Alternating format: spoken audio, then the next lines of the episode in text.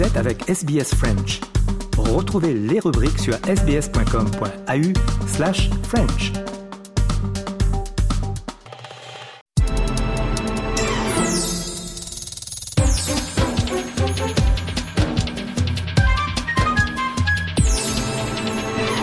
Mesdames et messieurs, bonjour, j'espère que vous passez un bon dimanche. Euh, Marianne Murat sur Radio SBS pour vous présenter euh, le personnage du jour. Et aujourd'hui, on va parler de Jean-Luc Mélenchon, fondateur de la France Insoumise et aujourd'hui euh, coprésident de l'Institut La Boétie, un tribun provocateur dont la réaction à l'attaque du 7 octobre dernier en Israël a fait couler beaucoup d'encre. Et pour nous en parler, bien sûr, Valentine Saboureau. Bonjour Valentine. Bonjour, nous allons en effet parler aujourd'hui de Jean-Luc Mélenchon, un homme politique au caractère bien trempé, au verbe haut et aux positions tranchées, il fait aujourd'hui l'actualité car on lui reproche de ne pas avoir qualifié le Hamas de mouvement terroriste après l'attaque lancée le 7 octobre dernier contre Israël. Cette prise de position clivante risque d'avoir des répercussions sur l'ensemble de la gauche française, alors même que les élections européennes arrivent. Expliquez-nous exactement ce qu'a dit Jean-Luc Mélenchon et pourquoi ça a provoqué un tel tollé. Ce ne sont pas des paroles, mais un tweet publié sur X, ex-Twitter, le 7 octobre dernier, qui a mis le feu aux poudres, je vous le lis. Toute la violence déchaînée contre Israël et à Gaza ne prouve qu'une chose, la violence ne produit et ne reproduit qu'elle-même. Horrifiés, nos pensées et notre compassion vont à toutes les populations désemparées victimes de tout cela. Le cessez-le-feu doit s'imposer, la France doit y travailler de toutes ses forces politiques et diplomatiques, les peuples palestiniens et israéliens doivent pouvoir vivre côte à côte, en paix et en sécurité. La solution existe, celle des deux États conformément aux résolutions de l'ONU.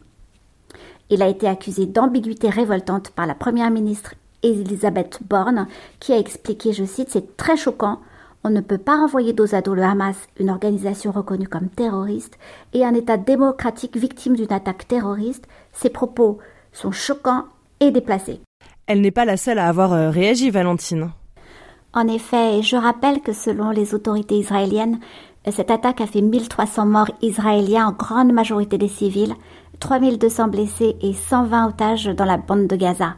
En plus d'Elisabeth Borne, donc de nombreux politiques se sont indignés euh, depuis Jérôme Gage, président du groupe d'amitié franco-israélien à l'Assemblée nationale, à Eric Ciotti, patron de Les Républicains, euh, Jordan Bardella du Rassemblement national qui s'est empressé de tweeter, je cite, euh, soutien à Israël et au peuple israélien confronté à une attaque terroriste et islamiste de grande ampleur coordonnée par le Hamas depuis Gaza. Espérons cette fois pour l'honneur de la France que certains s'abstiennent de justifier le pire. Les critiques ont été très vives au, au sein du PS et y compris dans son propre parti la France insoumise. Jean-Luc Mélenchon s'est finalement expliqué, mais il n'a pas forcément convaincu. On l'écoute. Alors on me dit ah mais vous ne dites pas que c'est une attaque terroriste. J'ai vu de pauvres diables qui tout à l'heure euh, essayaient de m'enfoncer leur micro dans la bouche. Pourquoi? Pourquoi? Demandez-vous pourquoi? Bande de phraseurs, d'occupants de plateau à perte de vue, de commentateurs de votre nombril. Pourquoi?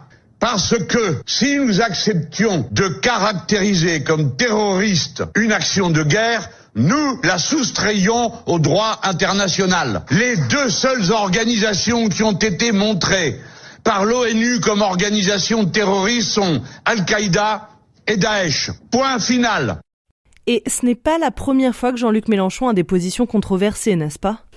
Dès la rentrée, il a fait entendre sa petite musique, critiquant la décision du ministre de l'Éducation d'interdire la baya à l'école.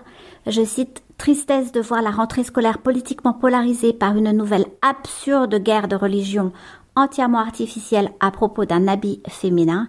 Euh, dans le passé, il n'a pas hésité à opter pour un discours à contre-courant, dévoilant même sa fascination pour Éric Drouet, l'un des meneurs des Gilets jaunes. À 72 ans, il n'a plus de mandat politique, mais il a plus de 50 ans de militantisme et de responsabilité derrière lui. Il a en outre été trois fois candidat à la présidentielle et en 2022, il avait obtenu 22,95% des suffrages, le meilleur score de la gauche. Il a donc une voix qui porte et il ne se gêne pas pour l'utiliser sur tous les sujets. Il est d'ailleurs considéré comme un indétrônable sur les réseaux sociaux, euh, YouTube, Facebook, Twitter, Instagram, TikTok, LinkedIn et Twitch. Il est absolument partout. Et donc, Valentine, concrètement, c'est quoi les suites immédiates de ce tweet? Ce tweet et la position officielle de LFI sur cette attaque fragilisent la NUPES, la nouvelle Union populaire écologique et sociale, assemblage des partis écologiques et de gauche établis pour proposer des candidatures communes aux élections. Le 17 euh, octobre, le PS a voté un moratoire sur sa participation au groupe de travail de la NUPES. Le nouveau parti communiste a acté une impasse et veut reconstruire un rassemblement utile. Euh, quant aux écologistes, ils dénoncent un leader au tweet intempestif. Dans ce fouillis de réactions, et alors que certains de la France insoumise comme François Ruffin ou Raquel Garrido s'interrogent aussi, euh, les différentes composantes de la NUPES vont devoir trancher sur l'opportunité et la pérennité d'une union. L'échéance des européennes est prévue en juin 2024 et la présidentielle française est en 2027. Ça n'est pas si loin. Merci beaucoup Valentine Saboureau.